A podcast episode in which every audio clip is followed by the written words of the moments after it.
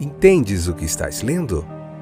O podcast que te leva através das páginas da Bíblia. Livro por livro. Capítulo por capítulo. Uma exposição bíblica emocionante. Aperte os cintos e embarque comigo nesta viagem.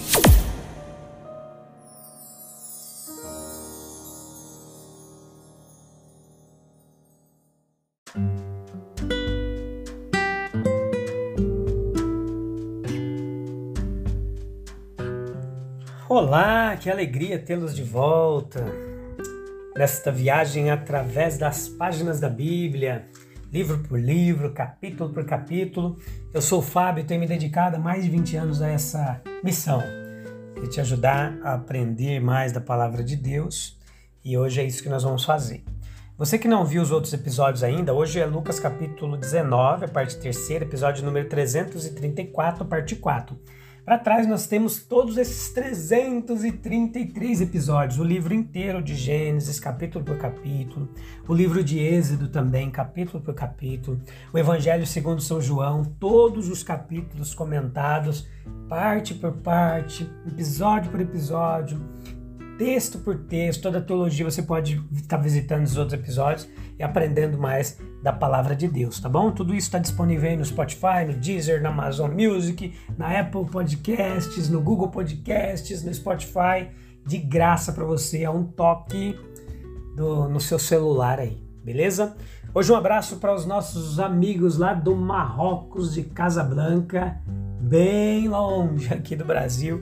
Deus abençoe vocês que têm acompanhado os estudos bíblicos do podcast Entendes o que estás lendo e cada dia essa comunidade aumenta mais e mais e isso é motivo de alegria, tá bom? Vamos lá então, sem perca de tempo, hoje a gente vai ver essa lei do aumento espiritual, essa lei divina de aumento e declínio. O que, que é isso?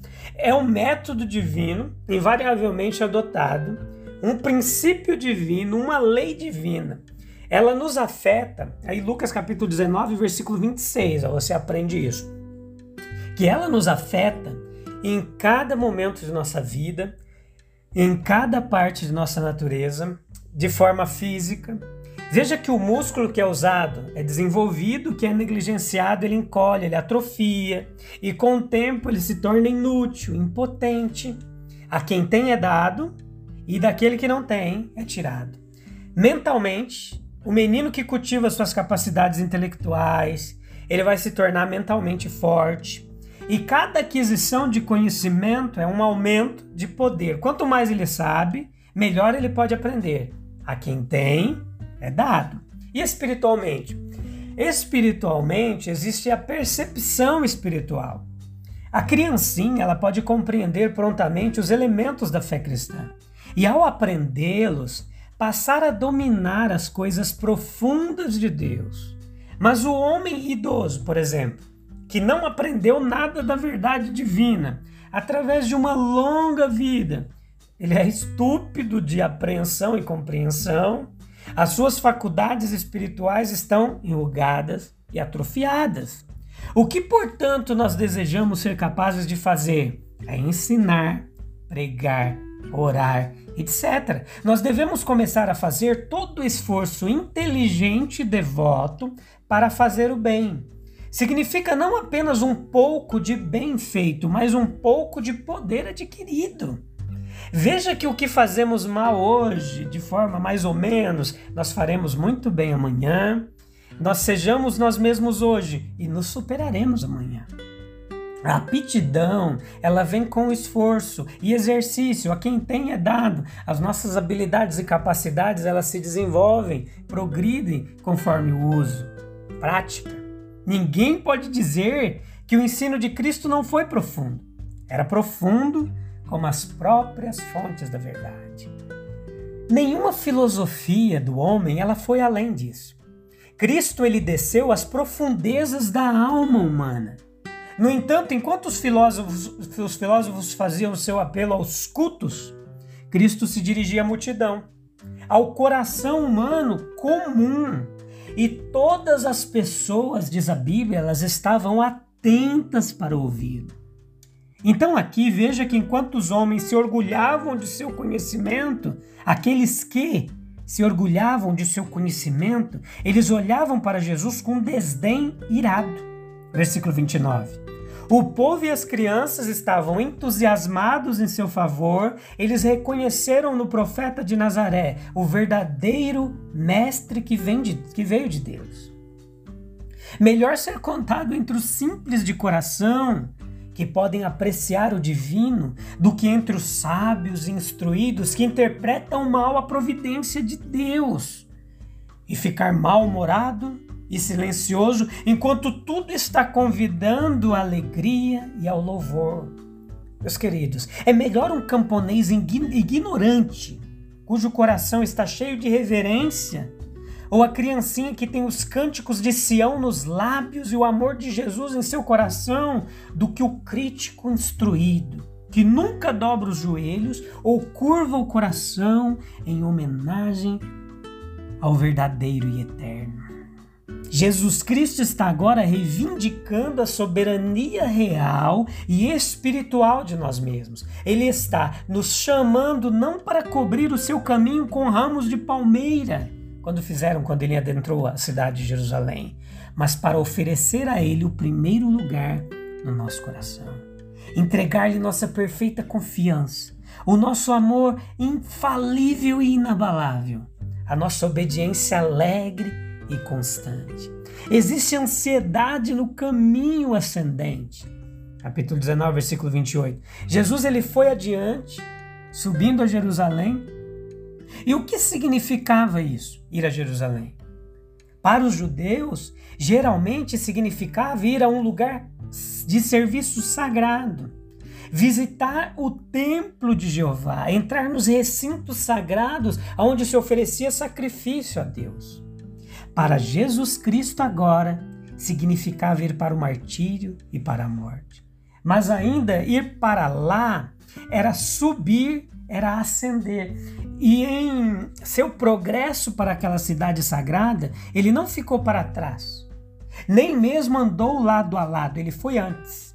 Ele mostrou uma grande ânsia naquela subida e caminho mais honroso. Tal era sua ânsia de alma que os discípulos ficaram atônitos e até mesmo temerosos ao contemplá-lo. João Marcos falou disso.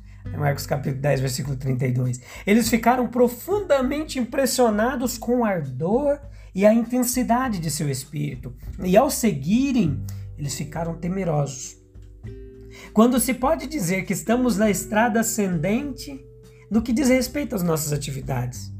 Quando? Quando estamos presidindo ou governando? Quando estamos ganhando? Quando estamos regozijando? É atrevido que seja, mas certamente estamos no caminho que se inclina para cima e para o céu quando estamos no caminho do privilégio sagrado, quando estamos a caminho de Deus, para a Sua presença mais próxima, para a adoração do Santo e do Verdadeiro para a comunhão com o justo Senhor de todos, para a comunhão com Cristo, para reunir-se em sua mesa de amor, para trabalhar em sua vinha.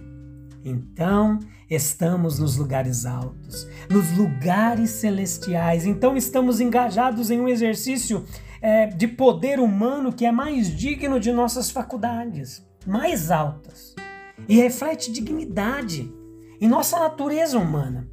Então estamos ascendendo em espírito. E fazemos bem em sentir que não é hora de frouxidão de velocidade, de esgotamento de espírito, de sinais de cansaço. Nós devemos mostrar um ardor sagrado, uma santa ânsia, como aquele que passou antes, quando ascendeu a Jerusalém. Jesus subiu a Jerusalém, subiu ao Calvário. Aquela maravilhosa morte redentora que é o grande sacrifício do mundo. Nós podemos muito bem dizer que ele ascendeu a isso.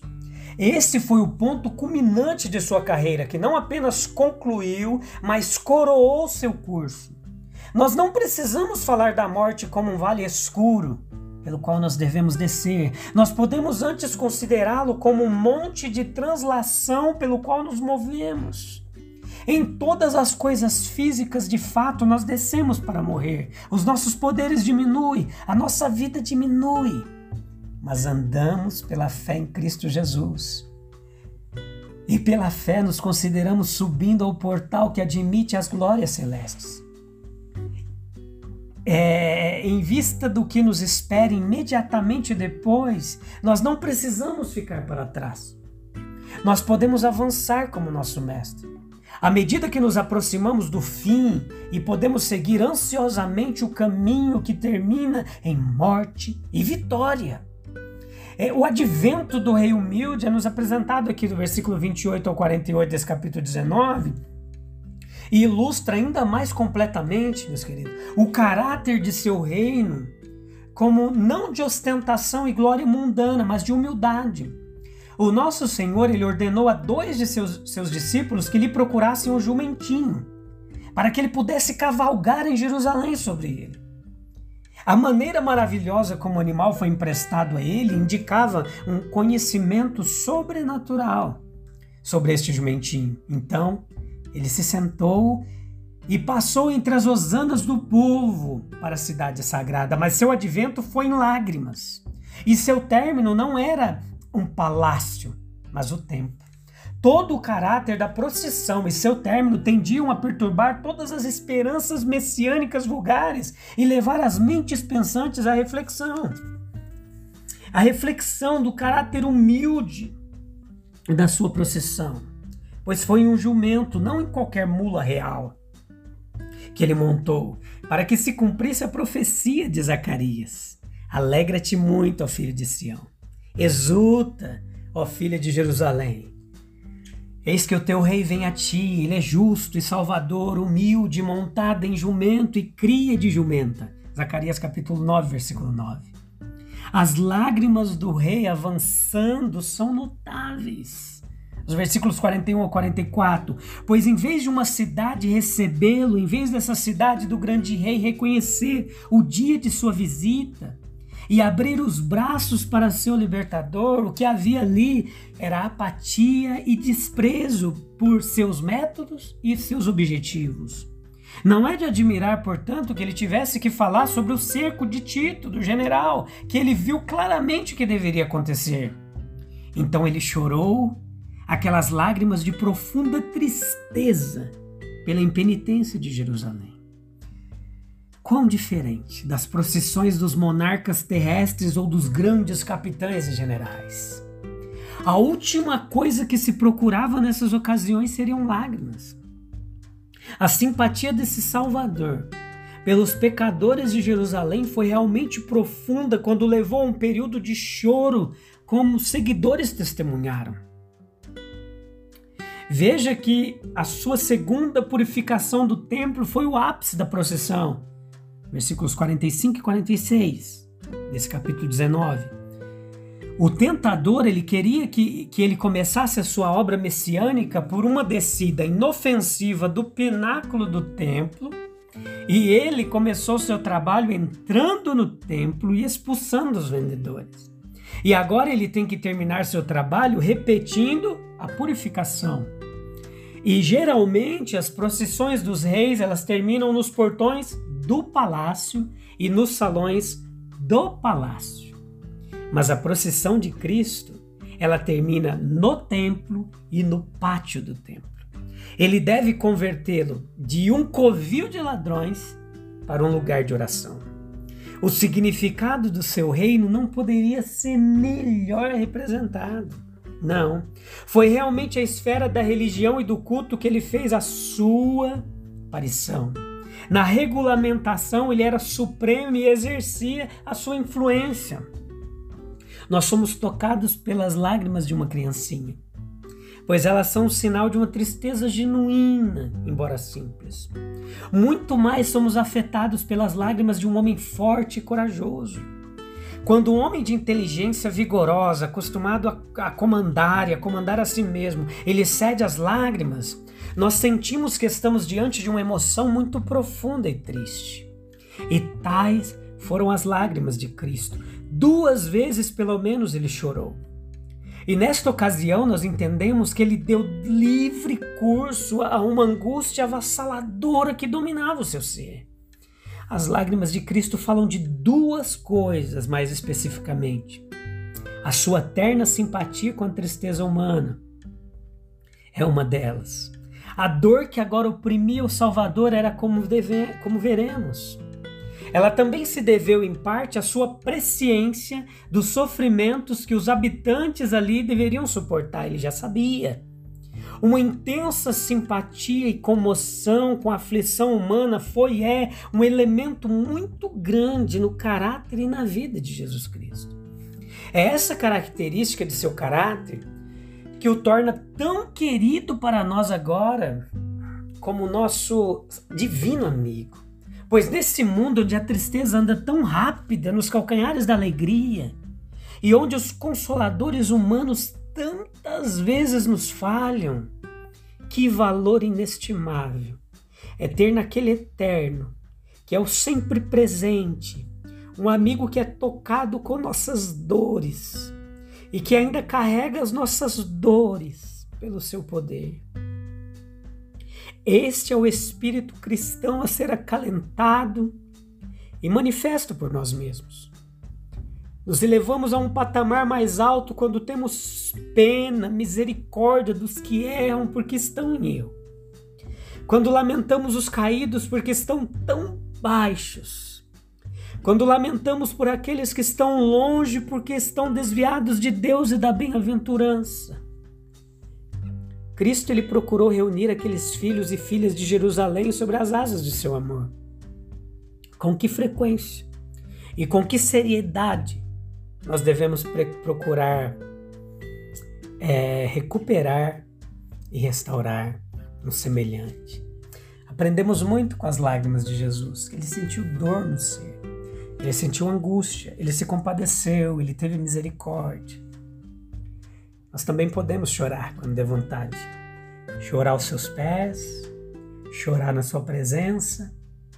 Ele nos entende, nos consola, nos fortalece para prosseguirmos na jornada da vida, porque Ele sabe que nós teremos aflições e nós temos que passar por elas, tá bom? Deus abençoe sua vida, é, esteja bem aí na presença de Jesus, Deus abençoe e eu te encontro no próximo episódio, onde nós vamos concluir o capítulo 19, tá bom? Se vemos lá, um abraço, até breve, tchau, tchau.